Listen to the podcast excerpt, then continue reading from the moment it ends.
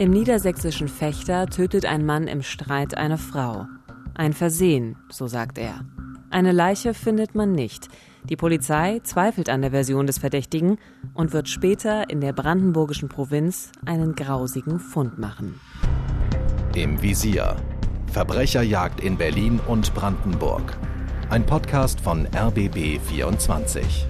Mit Theresa Sickert. Die eine große Liebe für Podcasts und spannende Geschichten verspürt und mit Uwe Madel. Dem Mann, der die Geschichten hat. Ehrenkommissar bei der Polizei Brandenburg und seit fast 30 Jahren Moderator von Täter-Opfer-Polizei, dem Kriminalreport des RBB.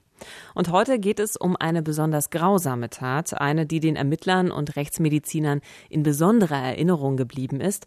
Bei uns geht es heute um den Dieselmörder. Ja, es klingt schon gruselig, ne? Dieselmörder.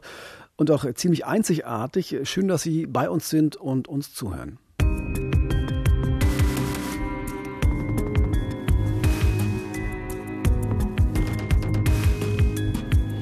Am 20. Februar 2000 meldet eine junge Frau in Fechter, dass ihre Freundin und Mitbewohnerin nicht nach Hause gekommen ist. Die Polizei geht schnell von einem Verbrechen aus. Die Mordkommission unter Kriminaloberkommissar Karl-Heinz Heidemann wird eingeschaltet. Er befragt auch den Arbeitgeber der Vermissten. Sein Name? Mirko Werner. Er ist Anfang 30, kommt aus der Nähe von Cottbus und betreibt in Niedersachsen ein kleines Transportunternehmen. Er war äh, bei dem ersten Gespräch so stark ja, erregt, verschwitzt und die Hände waren so schweißnass, dass sie tropften. Der Zeuge wird schnell zum Verdächtigen, verstrickt sich in den Vernehmungen in immer mehr Lügen. Mirko Werner wird festgenommen und in die Justizvollzugsanstalt Fechter gebracht. Nach kurzer Zeit gesteht er, die junge Frau getötet zu haben. Mirko Werner erzählt, dass er seine Mitarbeiterin am 19. Februar im Büro beim Computerspielen erwischt habe. Dabei sei es zu einem Streit gekommen, bei dem die junge Frau angeblich unglücklich stürzte. Am Ende habe sie tot am Boden gelegen, doch der Ermittler aus Niedersachsen hat Zweifel an dieser Version. Ja, und das natürlich äh, zu Recht, wie wir in diesem Podcast erfahren werden. Dieser Fall ist für mich deshalb so besonders und so unvergesslich, weil hier ein Täter auf eine Weise getötet hat, die nahezu einzigartig ist in der aktuellen Kriminalgeschichte. Deshalb war in diesem Fall auch die Arbeit der Rechtsmediziner besonders wichtig und das nicht nur was die Todesursache betrifft. Und ich kann jetzt schon verraten, auch für erfahrene Ermittler und Ärzte war dieser Fall in jeder Hinsicht etwas Besonderes. So ein Fundort, Leichenfundort habe ich noch nie gehabt. In meinen 31 Jahren in der Rechtsmedizin habe ich das noch nie gesehen. Das war etwas Außergewöhnliches. Das war eben Harald Voss, ein sehr erfahrener und auch sehr sympathischer Rechtsmediziner aus Brandenburg. Ihn werden wir heute in diesem Podcast noch öfter hören. Ja, und für mich sind ja Rechtsmediziner tatsächlich eine ganz besondere Spezies. Also anders als andere Mediziner beschäftigen sie sich eben viel mehr mit den Toten als mit den Lebenden. Aber es ist auch faszinierend für mich. Viele von ihnen bringen nämlich besondere Fähigkeiten mit, äh, einen besonderen Geruchssinn etwa, aber eben auch so eine Art ermittlerisches Gespür. Also warum könnte jemand ums Leben gekommen sein? Und so ist es auch bei unserer heutigen Geschichte. Eine Frau verschwindet und an der Version, wie sie ums Leben gekommen sein soll, gibt es große Zweifel. Uwe, warum? Du hast das Wort eben schon gesagt, äh, Gespür. Man könnte auch sagen Intuition, Erfahrungswissen. Das haben nicht nur Rechtsmediziner, das haben auch gute Kriminalpolizisten, wie Kriminaloberkommissar Karl-Heinz Heidemann. Den haben wir ja vorhin schon kurz in der Einleitung gehört. Der hat damals die Ermittlungen geleitet und er hatte eben sofort so ein merkwürdiges Bauchgefühl bei Mirko Werner. Das ist übrigens nicht sein richtiger Name, den haben wir auch um Angehörige zu schützen äh, geändert. Ermittler Karl-Heinz Heidemann jedenfalls, er zweifelt, weil er etwas spürt, aber auch weil er etwas über das Opfer weiß. Dass sie auch erzählt hat, ihrer Freundin, dass er was von ihr will und sie aber von ihm nichts will und dass bisher auch absolut nichts passiert sei. Und äh, ja, wir gehen davon aus, dass er äh, das nicht verkraftet hat, dass also seine Annäherungsversuche so entschieden zurückgewiesen worden sind. War es also doch kein unglücklicher Sturz, so wie es Mirko Werner behauptet hat? Hat er die Frau ermordet, weil sie nichts von ihm wollte? Die Polizei sucht nach der Leiche und der verdächtige Mirko Werner ist ziemlich erfinderisch.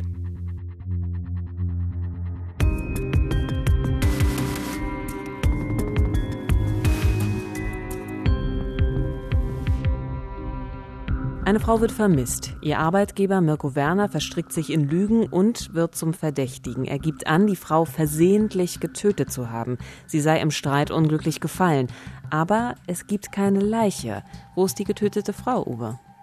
Ja, da hat sich Mirko Werner zunächst ganz verschiedene Varianten einfallen lassen. Eine hieß, die Leiche wäre unterwegs nach Afrika. Mirko Werner war ja Transportunternehmer. Er handelte mit alten Autos und er hat damals behauptet, dass er die Leiche in einem der Autos versteckt hat, die er regelmäßig zum Hamburger Hafen bringt, um sie dann Richtung Afrika zu verkaufen.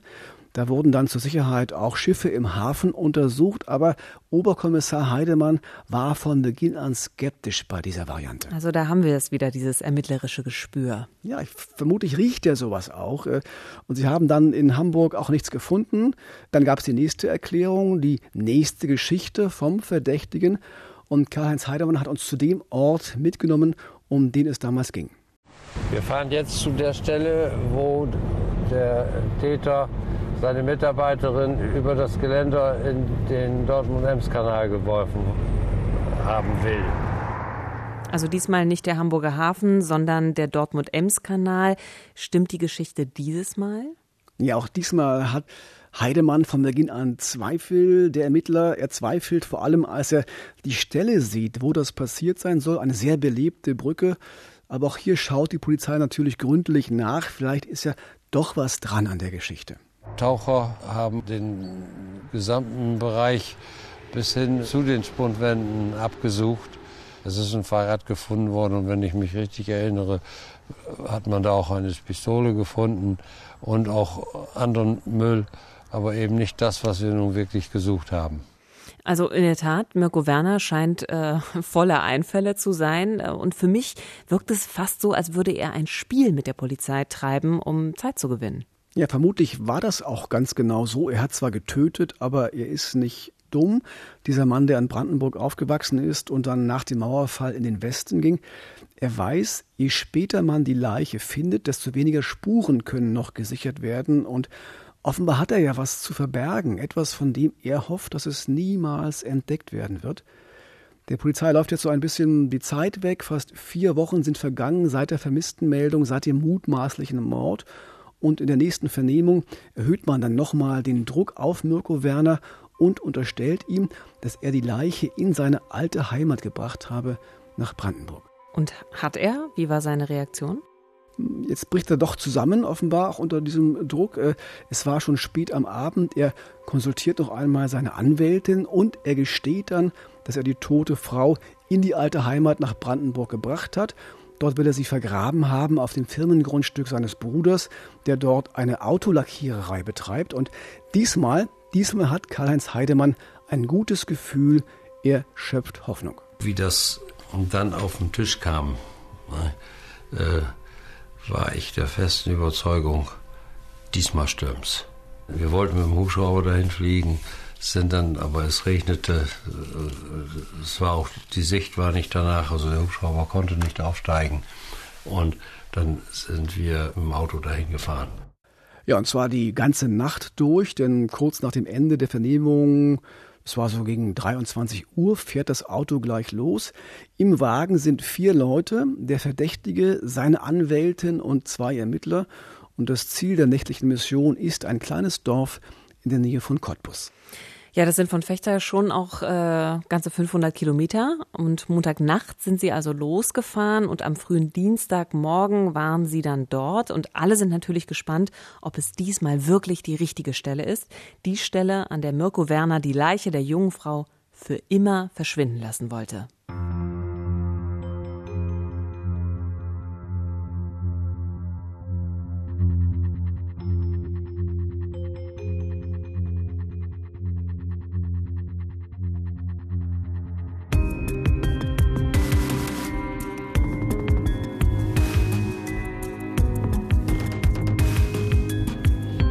Seit gut drei Wochen wird eine junge Frau in Fechter vermisst. Sicher ist, sie wurde getötet, aber eine Leiche gibt es bislang nicht.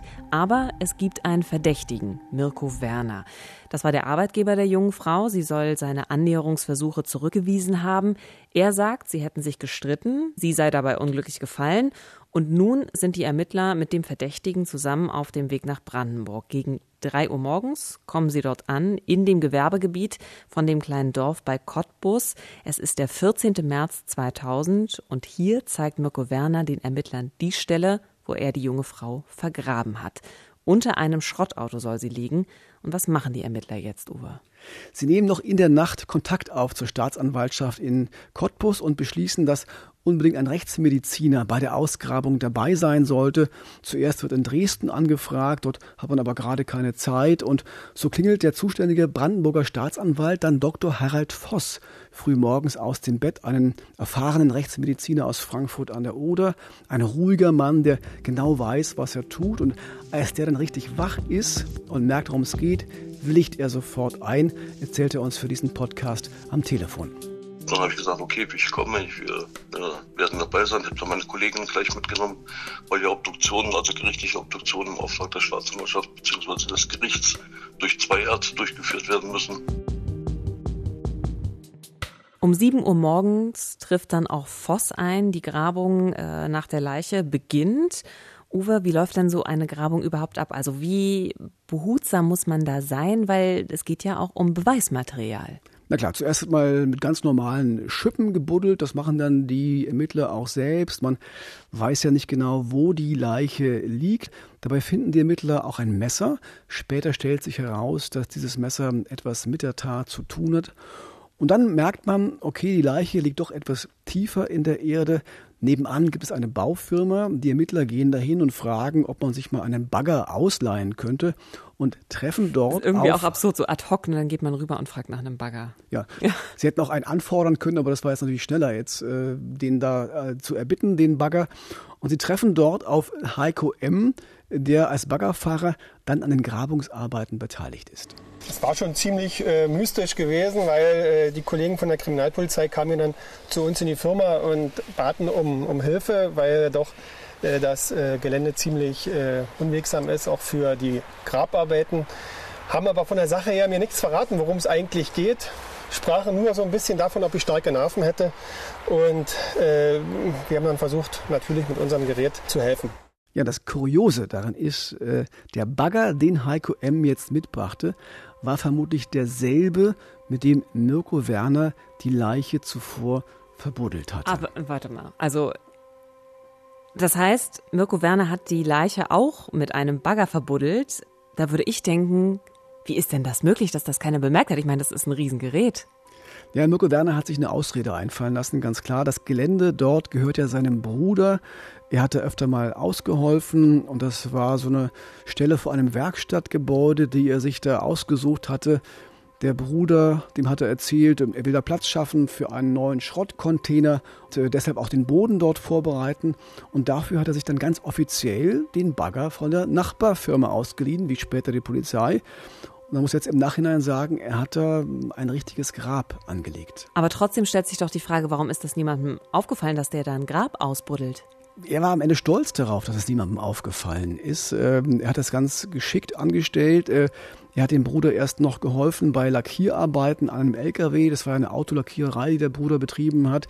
Dann ist der Bruder nach Hause, hat Feierabend gemacht und dann ist Mirko Werner mit dem Auto, in dem die Leiche lag, zu dem Gebäude gefahren, hat die Leiche in so einer Art Schacht versteckt, äh, versenkt, äh, der mit Betonteilen verkleidet war und hat dann alles mit dem Bagger wieder zugebuddelt. Und obendrauf hat er noch ein Schrottauto gestellt, um das alles zu tarnen.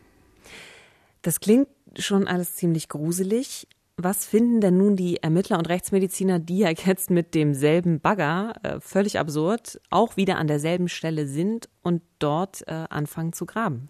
Ja, der Bagger macht jetzt gewissermaßen äh, die, die Vorarbeit. Sie kommen dann recht schnell in die Tiefe und dann übernimmt wieder die Polizei die Feinarbeit.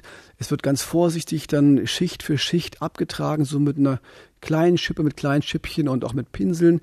Das kennen wir vielleicht so von archäologischen Ausgrabungen auch. Und nach etwa vier Stunden ist die Leiche dann freigelegt. Und sowohl für die Ermittler wie auch für Rechtsmediziner Harald Voss ist das ein unvergesslicher Augenblick. So ein Fundort, Leichenfundort habe ich noch nie gehabt. In meinen 31 Jahren in der Rechtsmedizin habe ich das noch nie gesehen. Das war etwas Außergewöhnliches.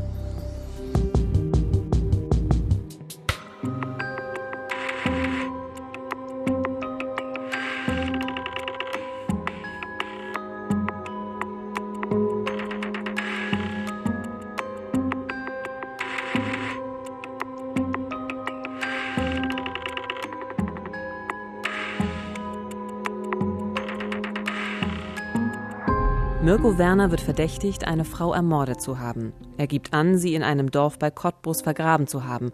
Und die Ermittler werden tatsächlich fündig. Und wir haben es ja gerade eben schon von dir gehört, Uwe. Der Fundort, der ist wirklich außergewöhnlich. Für Ermittler wie Rechtsmediziner Harald Voss. Welches Bild offenbart sich nun den Beamten? Es ist ein Bild, das sie in ihrem Leben äh, nicht vergessen werden. Äh, das haben alle Beteiligten so gesagt. Der Täter hatte mit Hilfe des Baggers und auch verschiedener Betonelemente eine Art Gruft gebaut und darin sein Opfer wirklich beigesetzt und das in der sogenannten Büßerstellung. Sie kniete zwischen diesen Betonblöcken, die so in der Richtung standen im Erdreich und ca. 1,20 Meter, 1,30 Meter Tiefe ungefähr. Kniete auf ihren Unterschenkeln, also die Beine so mhm. nach hinten, die Hände hinterm Rücken gefesselt und den Kopf nach vorn gebeugt. Und der Kopf war mit äh, blauen Müllsäcken bedeckt gewesen. Also ich finde das sehr perfide, diese Art der, man muss ja schon fast sagen, Inszenierung. Also er hat eben diese Leiche nicht einfach nur irgendwie verschwinden lassen, sondern er hat sie wirklich auf grausame Art und Weise inszeniert. Und er hat scheinbar ja auch die Frau dafür büßen lassen, wahrscheinlich dafür, dass sie ihn nicht wollte. Ja, das werden wir noch klären im Podcast, was das Motiv war, auch für die Tat. Aber äh, Fakt ist, er hat wirklich eine Art Grab gebaut, ein Ort, den nur er kannte und an den er vermutlich auch immer wieder zurückkehren wollte, um quasi mit seinem Opfer allein zu sein. Und es gab noch etwas Besonderes. Schon beim Freilegen der Leiche gab es einen starken Geruch nach Diesel, nach Heizöl. Der Körper war an vielen Stellen mit einem Messer massiv verletzt worden. Das konnte man auch dann beobachten. Und als Harald Voss die Leiche dann auf dem Obduktionstisch hatte, wurde das wahre Ausmaß dieser Tat erst wirklich klar. Die Vielzahl an Verletzungen und auch an besonderen Verletzungen, also Diesel- oder Heizölinjektionen hatte ich vorher noch nie gesehen, auch danach nie wieder gesehen. Das war etwas, also deswegen hat das auch alles so lange gedauert und es war auch sehr aufwendig. Das hat gestunken mhm. nach Diesel in dem Sektionssaal. Also ich hatte und meine Kollegen, wir hatten hinterher alle Kopfschmerzen. Ich weiß nicht, wie Ihnen beiden das ja, ging. Das, solche Bilder vergisst man nie. Die hat man so immer vor Augen. Man muss auch hin und wieder mal drüber reden, dass man das also dann auch für sich selbst verarbeiten kann. Mirko Werner hat auf bestialische Art und Weise eine Frau getötet, indem er ihr Diesel injizierte. Mirko Werner ist der Dieselmörder.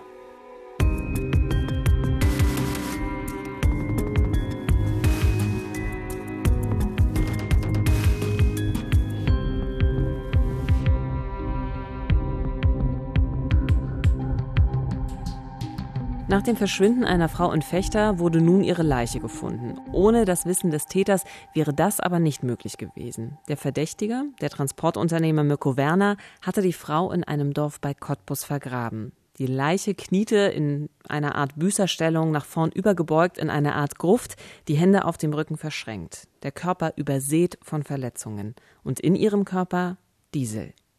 Ihr Mörder hat der Frau mit einer Spritze Diesel injiziert und die Presse gibt ihm nun den Namen der Dieselmörder. Uwe, wie kann es dazu kommen?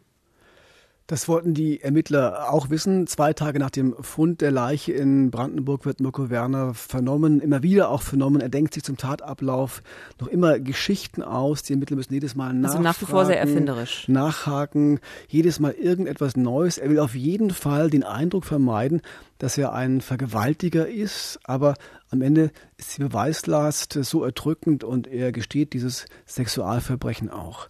Der Ablauf war in etwa so, er ist am Tatnachmittag gegen 16 Uhr seinem Opfer ins Bad gefolgt, äh, im Bürogebäude dort der Frau, die er begehrte. Sie wollte aber nichts von ihm, sie wehrt sich, er wirkt sie und stößt sie zu Boden. Dabei erleidet sie einen Schädelbasisbruch und dann vergewaltigt er sie und danach zieht er mit einer Spritze Heizöl auf und injiziert ihr die Flüssigkeit intravenös, also direkt in die Blutbahn. Wenn das einfach irgendwo hingespritzt hätte, wäre sie möglicherweise auch gestorben, aber nicht, äh, nicht so schnell, wie sie letztendlich dann gestorben ist. Diese Injektion von dem, von, von dem Diesel war in der Form also außergewöhnlich, dass also gezielt offensichtlich an Stellen gesucht worden ist, wo große Blutgefäße sich befinden, beziehungsweise sich das Herz befindet und es auch getroffen wurde. Grausam. Also wirklich grausam. Weiß man, ob sie noch gelebt hat? Hat sie das alles mitbekommen, was dieser Mann ihr angetan hat? Ja, sie hat noch gelebt, das ist sicher. Und man kann wirklich nur hoffen, dass sie schon bewusstlos war. Alles spricht dafür. Harald Voss findet während der Obduktion das Heizöl im gesamten Körper des Opfers in Form so kleiner Tröpfchen. Das heißt, das Öl hat sich im gesamten Körper verteilt. Und das geht nur, wenn das Herz-Kreislauf-System noch arbeitet. Also, ja, sie hat noch gelebt.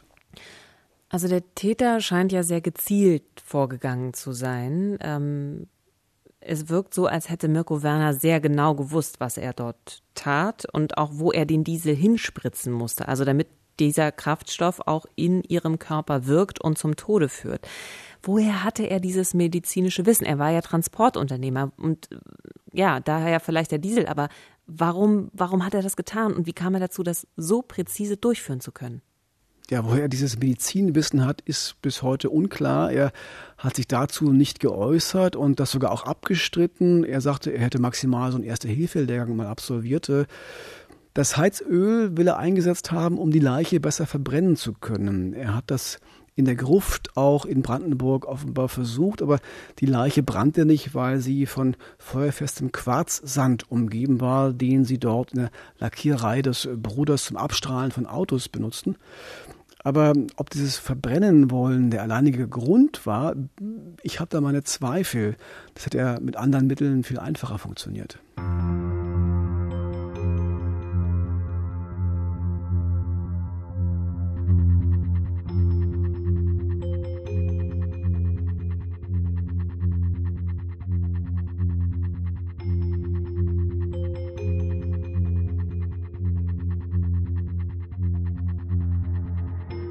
Der Mörder der vermissten Frau aus Fechter ist nun geschnappt. Ihre Leiche ist gefunden und die grausame Tat aufgedeckt. Wesentlich dazu beigetragen hat Harald Voss, der Rechtsmediziner aus Frankfurt-Oder.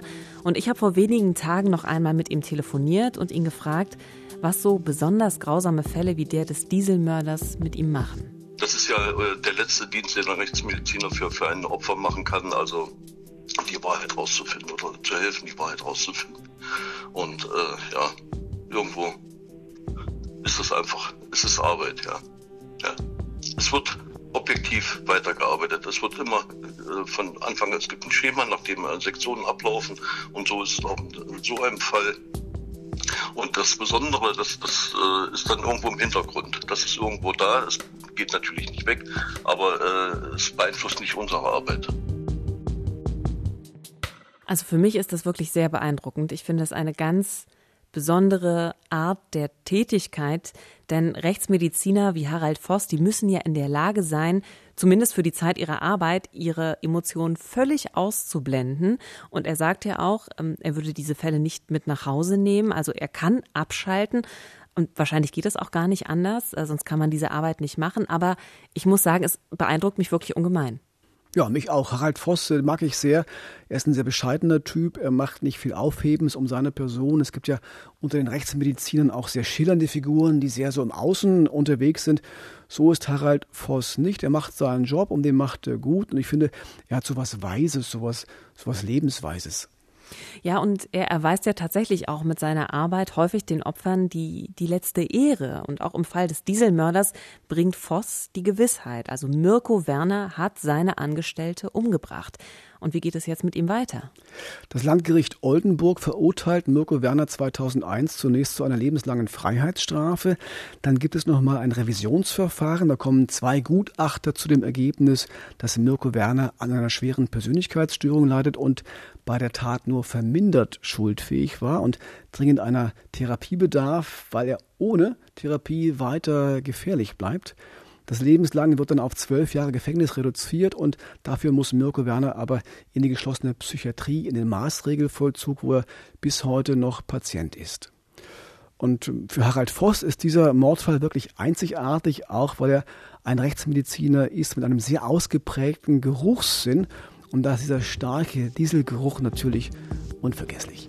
Es gibt keine Option, sich vor dem Dieselgeruch an sich zu schützen. Ich meine, es gibt keine Filter, die den Dieselgeruch völlig wegnehmen. Äh, und dann ist es so, dass in der Rechtsmedizin also die Nase schon ein wichtiger Indikator ist für viele Sachen. Also man muss schon riechen können. Also bestimmte Gifte wie äh, Kaliumcyanid zum Beispiel, die haben eine Art Bitter Bittermandelgeruch, den nicht jeder riechen kann, aber manche Leute können ihn riechen. Ich kann ihn zum Beispiel riechen. Ich weiß das, weil ich schon zwei seziert habe und das gerochen habe.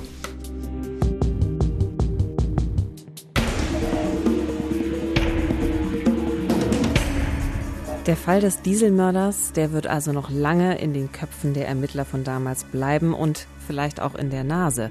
Und die Trauer wird die Angehörigen der getöteten jungen Frau noch sehr lange begleiten. Für sie ist und bleibt die Tat schrecklich. Ein Mensch fehlt für immer. Und deshalb ist es auch wichtig, darüber zu berichten. Aber der Fall des Dieselmörders, der zeigt uns auch, wie andere Fälle, die Medien müssen sehr vorsichtig sein, was sie über die Täter preisgeben. Denn auch die Familie von Mirko Werner hatte in dem brandenburgischen Dorf eine schwere Zeit, nachdem die Tat bekannt wurde. Uwe, was hat dich denn bei diesem Fall am meisten beschäftigt? Na, das ist äh, ja das Mitgefühl mit dem Opfer und auch mit ihrer Familie. Eine junge Frau, gerade mal 20 Jahre alt, die das ganze Leben noch vor sich hatte und dann an diesen Mann gerät, ihren Arbeitgeber, der damit nicht umgehen kann, dass sie ihn nicht zum Freund haben will.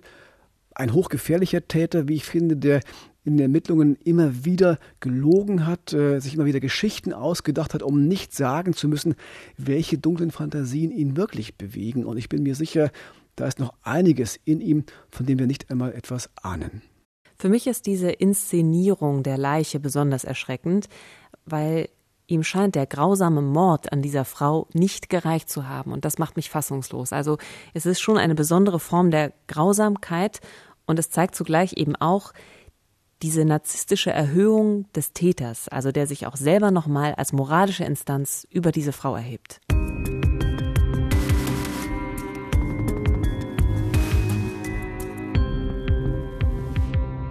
Nächste Woche beschäftigen wir uns mit einem weiteren spektakulären Fall. Es geht um einen sadistischen Arzt, der zum Mörder wurde.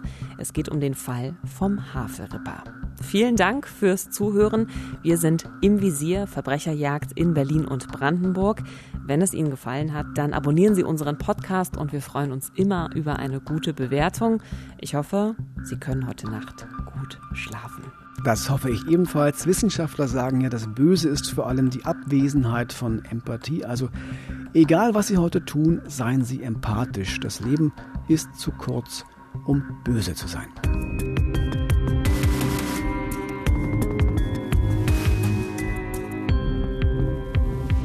Im Visier. Verbrecherjagd in Berlin und Brandenburg ist eine Produktion des RBB. Redaktion Silke Lessmann und Uwe Madel. Projektleitung Nina Siegers. Moderation und Manuskript kommen von mir, Theresa Sickert. Neue Folgen gibt's immer sonntags auf allen gängigen Podcast-Plattformen und auf rbb24.de. Im Visier. Verbrecherjagd in Berlin und Brandenburg. Ein Podcast von RBB 24.